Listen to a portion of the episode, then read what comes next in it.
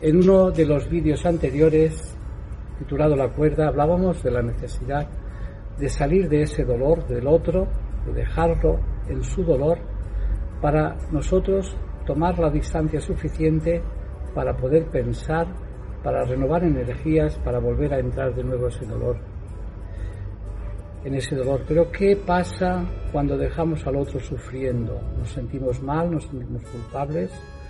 ¿Cómo no estar a su lado? ¿Cómo disfrutar nosotros de la normalidad mientras el otro está sufriendo? Esa diferenciación entre el otro que sufre y yo que no sufre genera un sentimiento de culpa. Y nos estamos equivocando cuando quitamos el dolor del otro forzadamente o sin implicar al otro, aunque el otro nos lo pida, porque estamos robando la dimensión pedagógica y terapéutica que tiene el dolor. Quizás nos ayude más a entenderlo el ejemplo de un caso que viví cuando era muy joven y estaba trabajando de voluntario en uno de, los barrios de la ciudad más castigados por el consumo de droga. Era un barrio muy marginal donde era bastante frecuente ver a personas que dormían en la calle, en un banco como el que tenemos detrás.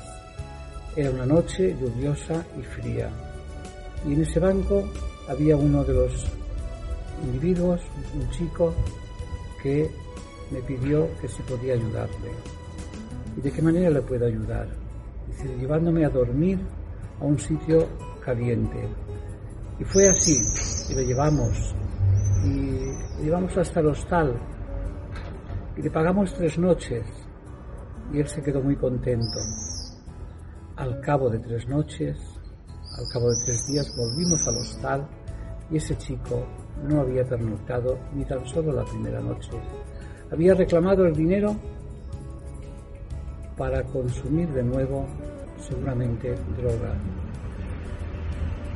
El dolor porque dormía en la intemperie era mío, no era de él. Comprendí que si realmente hubiera sentido dolor de dormir a la intemperie, se hubiera quedado aquellas tres noches.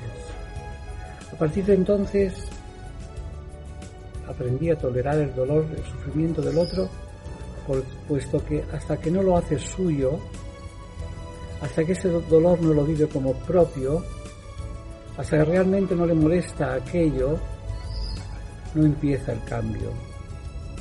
A veces el dolor porque durmiera la intemperie era más grande en mí que en él. Yo no toleraba que durmiera la intemperie. Él sí que lo toleraba porque prefería otras cosas. Todo el mundo tiene su proceso, todo el mundo tiene su camino.